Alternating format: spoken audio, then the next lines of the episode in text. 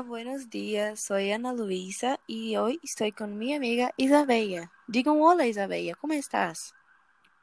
Hola Ana, buenos días. Estoy encantada de estar aquí. Entonces, hoy vamos a hablar sobre la COVID-19 en Perú. Más específicamente sobre la influencia del virus en el país. Algunos avisos iniciales. Este podcast es libre para toda- todas las edades, pero contiene lenguaje complejo para algunas personas. Fue confirmado el primer caso de COVID-19 en Perú el día 6 de marzo y en 25 días después, mil personas se han infectadas. Además, en 14 días, el país logró de 10.000 casos. Esto es, quedan atrás solamente del Brasil.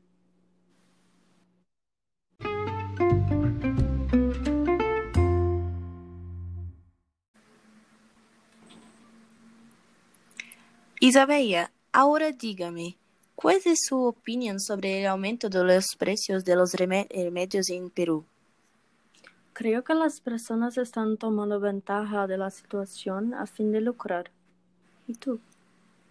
Concordo, pero nadie hace nada para cambiar. Las personas están muriendo por problemas fuera de la COVID-19 porque no los medicamentos.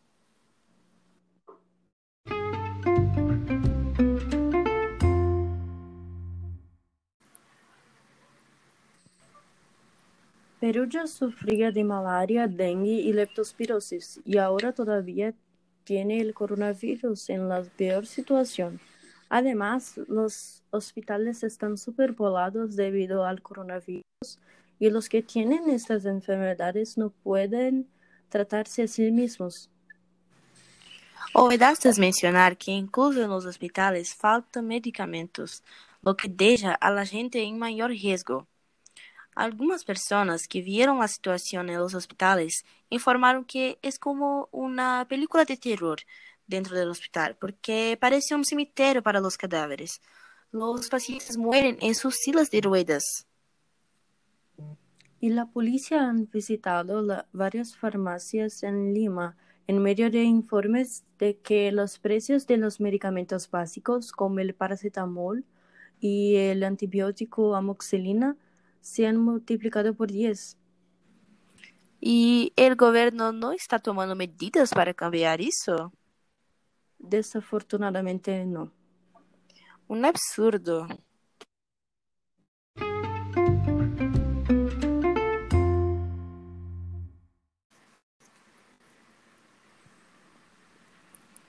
La buena noticia es que el Perú está aislado hasta el 24 de mayo, en un esfuerzo por disminuir el impacto de la enfermedad. Pero sin duda tendrán que extender esta fecha de aislamiento porque el Perú aún no ha bajado su tasa de infección.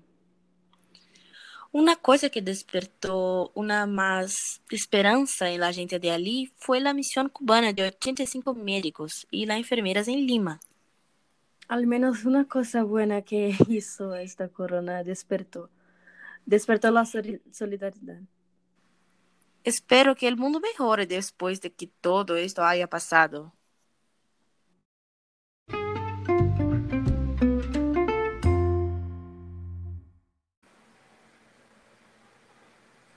Ana, ¿crees que saldremos de esto para finales de año? Eso espero. La investigación ay, está muy avanzada, así ahora debemos tener Volviendo al asunto que nos ocupa, ¿qué medidas tomarías si estuviera a cargo del Perú? Lo primero que haría es proporcionar medicamentos a los hospitales y farmacias, porque creo que es absurdo lugares tan importantes como estos no tienen lo básico. Seguramente yo haría lo mismo.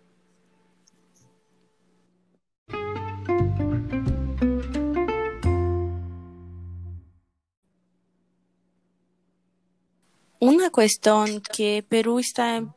Mano, peraí, deu muita bosta aqui no meu, no, no, no, no, me deu, deu mesmo.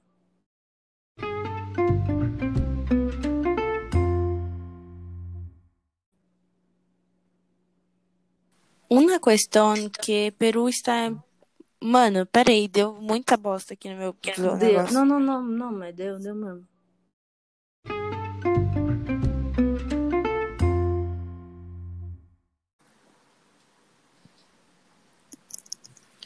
Una cuestión que pero está muy por delante es que hay, se han realizado muchas pruebas de COVID allí, por lo que el diagnóstico de las personas es más preciso y más rápido. Sin embargo, ellos mismos creen que están en el pico de la enfermedad, pero miran el lado positivo porque piensan que pronto los números caerán. ¿Tú- ¿Y tú realmente crees que están en el pico de la enfermedad? Mira, opinión, como estamos luchando contra un enemigo invisible, nunca saberemos cuándo está a punto de terminar, porque una hora u otra puede volver a aparecer si alguien se descuida. Profundo, pero cierto.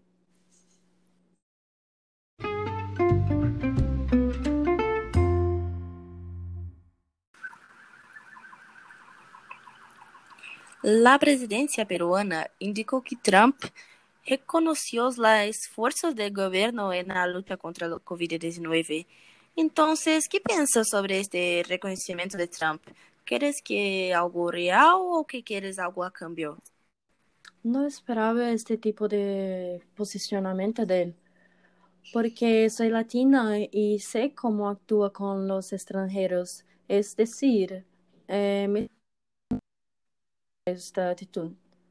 Ah, pensé que es un lindo gesto, así que creo que es verdad, porque todos queremos salir de esta situación. ¿Y tú? También creo que puede ser un gesto real porque ya nadie quiere estar en esa situación. Perú liberó a los reclusos para aliviar el hacinamiento en las cárceles, cárceles para minimizar la propagación del virus.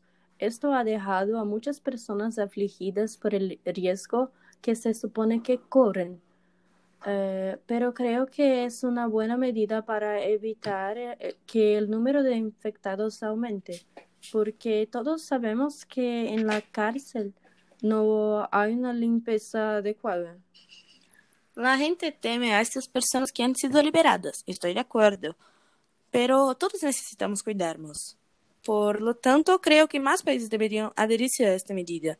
Pero, por supuesto, deberían ser conscientes de que la persona que están liberando no volverá a cometer delitos. Pero tienes toda la, la razón, Isabella.